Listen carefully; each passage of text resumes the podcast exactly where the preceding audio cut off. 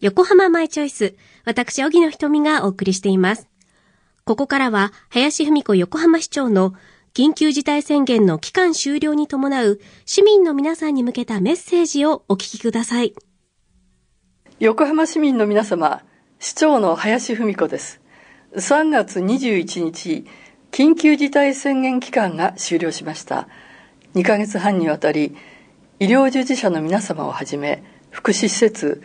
保育所、学校等で感染症対策に当たられている皆様、事業者の皆様などご尽力いただいたすべての市民の皆様に心から感謝申し上げます。これを受け、横浜市は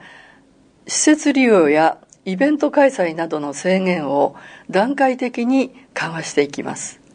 4月21日までは市民利用施設の利用時間を原則21時までとし、市主催のイベントの上限人数を1万人、開催時間を21時までとします。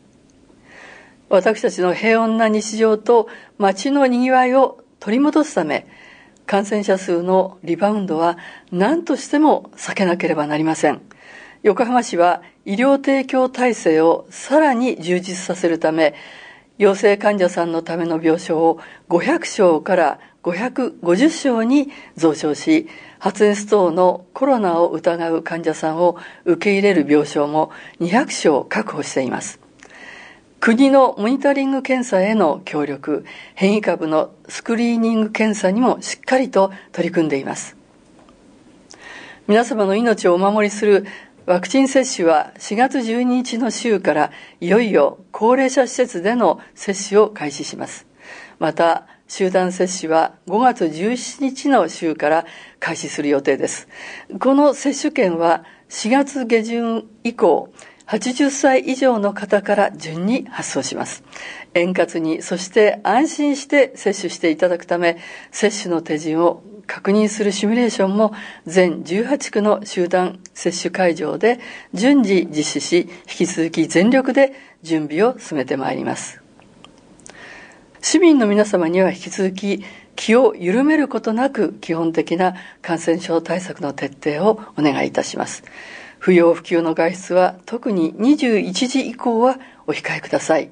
会食はできる限り少人数で行っていただき、感染リスクが高まる卒業旅行や歓送迎会は控え、お花見の宴会はなしでお願いいたします。令和3年度予算が成立しました横浜市はこれまでの対策をさらに加速させ感染症対策の強化と経済再生の実現を最優先に横浜のさらなる飛躍を目指して全力を尽くしていきます。どうぞよろしくお願いいたします。